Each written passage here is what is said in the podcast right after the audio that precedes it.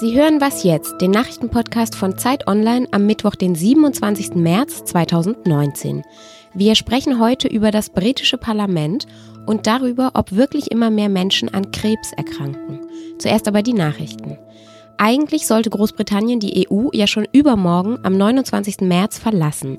Premierministerin Theresa May konnte aber im britischen Unterhaus bisher keine Mehrheit für ihren Austrittsvertrag gewinnen. Die Abgeordneten versuchen das jetzt mal auf eigene Faust. Sie beraten heute über Alternativen zum Austrittsabkommen. Bisher wäre diese Entscheidung für Theresa May nicht bindend. Die Abgeordneten würden aber auch gerne das erreichen, dass nämlich Theresa May sich sogar an ihre Entscheidungen halten müsste. Das Oberlandesgericht in Stuttgart entscheidet heute, ob im Zusammenhang mit dem Dieselskandal ein zweites Musterverfahren von Aktionären gegen Volkswagen eröffnet wird. Seit September verhandelt das Oberlandesgericht in Braunschweig schon über eine Klage von rund 1700 VW-Anlegern.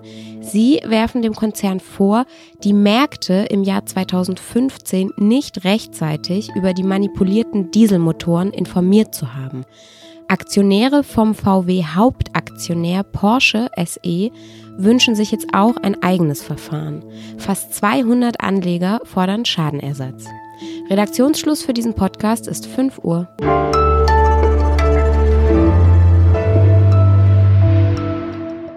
Guten Morgen an diesem Mittwoch. Mein Name ist Simon Gaul. In Großbritannien ist heute ein besonderer Tag, denn das Parlament bestimmt selbst seine Tagesordnung und worüber es abstimmen will. Bisher durften die Abgeordneten immer nur Theresa Mays Vorschläge zum Brexit debattieren und über diese Vorschläge eben dann auch abstimmen. Das Parlament will jetzt aber mal selbst herausfinden, was es eigentlich will. Und zwar ganz unabhängig von den Optionen, die die Regierung ihm bietet. Warum das so besonders ist, das erklärt uns Bettina Schulz. Sie berichtet für uns aus London und Sie, liebe Hörerinnen und Hörer, haben Bettina Schulz in den letzten Brexit-turbulenten Wochen bestimmt schon häufiger hier im Podcast gehört. Sie ist jetzt jedenfalls mal wieder bei mir am Telefon. Hallo Bettina. Hallo. Das, was das britische Parlament jetzt gerade macht, das ist ein ziemlicher Aufstand eigentlich gegen Theresa May. Wieso ist denn das jetzt so weit gekommen? Also wieso war Theresa May immer so gegen das Parlament? Ja, also ähm, sie macht knallharte Parteipolitik. Normalerweise würde man ja sagen, beim Brexit äh, sollte sich ein Regierungschef an das nationale Interesse halten, aber äh, sie versucht jetzt ja bis zum Schluss ihren Deal durchzupauken oder im Zweifelsfalle sogar äh, den No-Deal zu akzeptieren. Und das macht sie, weil das ihr Deal und No-Deal, äh, das ist, was die ähm, Wählerbasis der konservativen Partei akzeptieren würde.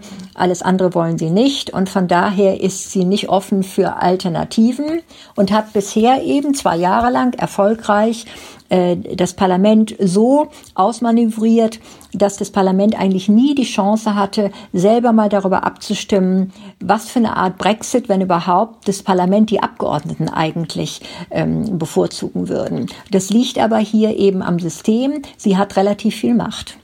Und inwiefern ist das britische System da anders als das deutsche? Also im deutschen Bundestag läuft das ja ein bisschen anders.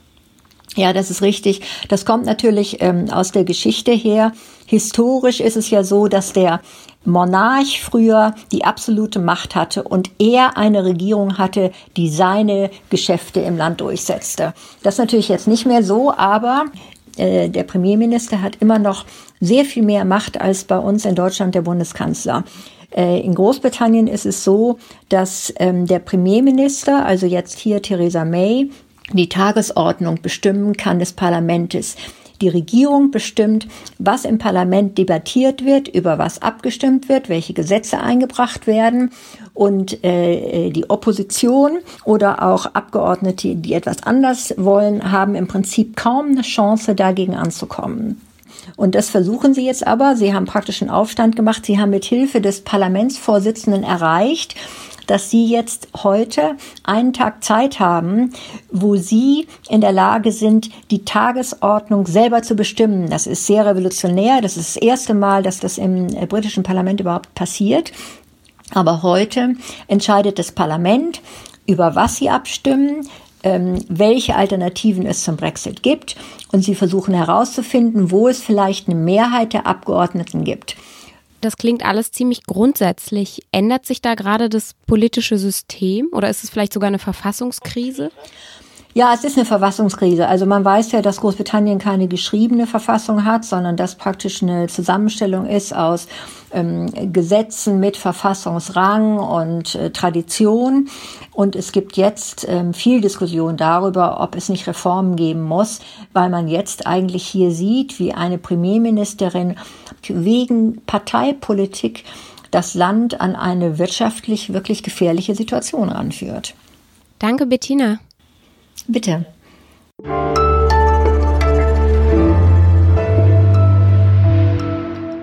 Und sonst so?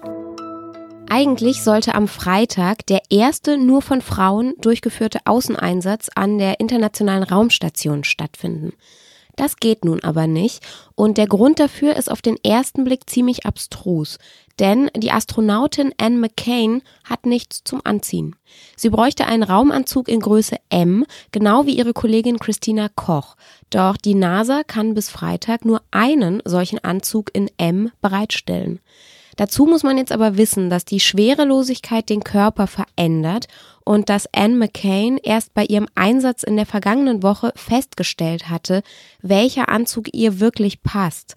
Und Raumanzüge wiegen mehr als 120 Kilogramm und die sollten dann auch wirklich richtig gut sitzen.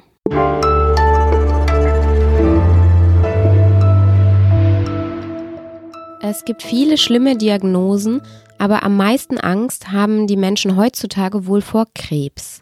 Er befällt uns Menschen relativ willkürlich und vor allem scheint es so, als ob immer mehr Leute an Krebs erkranken. Ob das stimmt, das hat unsere Autorin Clara Hellner für uns recherchiert. Sie studiert selbst Medizin und ich erreiche sie jetzt gerade in der Universitätsbibliothek. Hallo Clara. Hallo Simon. Gefühlt äh, kann man ja sagen, dass immer mehr Menschen an Krebs erkranken. Zumindest ist das so der Eindruck, den man hat. Stimmt das denn überhaupt? Ja, an dem Gefühl ist tatsächlich etwas dran. Ähm, die Zahl der Menschen, die an Krebs erkranken, steigt. In, Im Moment sind es ungefähr 480.000 Menschen pro Jahr, die die Diagnose Krebs bekommen. Und laut dem Deutschen Krebsforschungszentrum werden es 2030 ungefähr 600.000 pro Jahr sein. Ähm, diese Zahlen muss man sich allerdings genauer anschauen, denn viele Krebserkrankungen werden einfach mehr, weil es mehr alte Menschen gibt als früher. Ähm, ein gutes Beispiel dafür ist Prostatakrebs, denn wenn man die Überalterung der ähm, Deutschen herausnimmt, dann sterben daran statistisch gesehen immer weniger Männer. Ähm, aber weil es eben so viele alte Menschen gibt, kostet ähm, dieser Tumor trotz der verbesserten Therapien doppelt so viele Männer wie früher das Leben, ähm, also wie vor äh, 40 Jahren. Und ein weiterer Grund für die steigenden Krebszahlen ist, ist der medizinische Fortschritt. Denn ähm, noch vor 100 Jahren starben viele Menschen an Infektionskrankheiten wie Tuberkulose oder Pocken, ähm, quasi bevor sie an Krebs erkranken konnten. Und einen ähnlichen Effekt hat, dass ähm, immer mehr Menschen einen Schlaganfall oder Herzinfarkt überleben. Es gibt dadurch einfach mehr Menschen, die an Krebs erkranken können. Also kann man sagen, dass Krebs eine Krankheit ist, die man tendenziell eher am Ende seines Lebens bekommt und weil mehr von uns länger leben und andere Dinge überleben, trifft es am Ende eben auch mehr. Genau. Und ist es dann realistisch, wie Jens Spahn zum Beispiel gesagt hat, der Gesundheitsminister, dass wir den Krebs innerhalb der nächsten zwei Jahrzehnte, also 20 Jahre, besiegen könnten? Das kommt darauf an, wie man einen solchen ähm, Sieg über den Krebs definiert. Ähm, denn auch in 20 Jahren werden noch Menschen an Krebs erkranken. Das ähm, ist in gewisser Weise natürlich, denn in allen Organen unseres Körpers läuft ähm, kontinuierlich die Zellteilung ab und dabei passieren auch ständig Fehler. Und je älter wir werden, desto wahrscheinlicher ist es, dass der Körper mit ähm, der Reparatur dieser Fehler nicht nachkommt und ähm, Krebszellen entstehen. Das heißt, ähm, es ist nicht realistisch zu sagen, dass in 20 Jahren keiner mehr an Krebs erkranken wird. Ähm, den Krebs zu besiegen wird eher heißen, dass weniger Menschen an dieser Krankheit sterben. Und das ist durchaus realistisch, denn schon heute leben ähm, 60 Prozent der Krebspatienten noch zehn Jahre nach ihrer Diagnose und die Überlebenschancen steigen für fast alle Krebserkrankungen.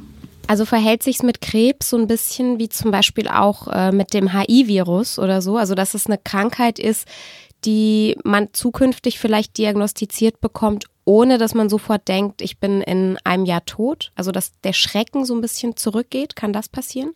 Ja, genau. Also HIV ist natürlich eine Infektion, das ist alles nochmal ein bisschen anders, aber ähm, das Ziel wird sein, dass Krebs zu so einer ähm, quasi chronischen Krankheit wird, die man gut behandeln kann und mit der man leben kann, ähm, sodass daran nur noch ältere Menschen sterben und die Lebenserwartung von der Diagnose Krebs wenig beeinflusst wird.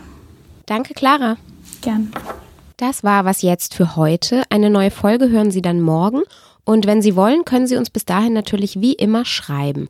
Wir freuen uns über Lob oder Kritik an wasjetzt.zeit.de und ich sage Tschüss.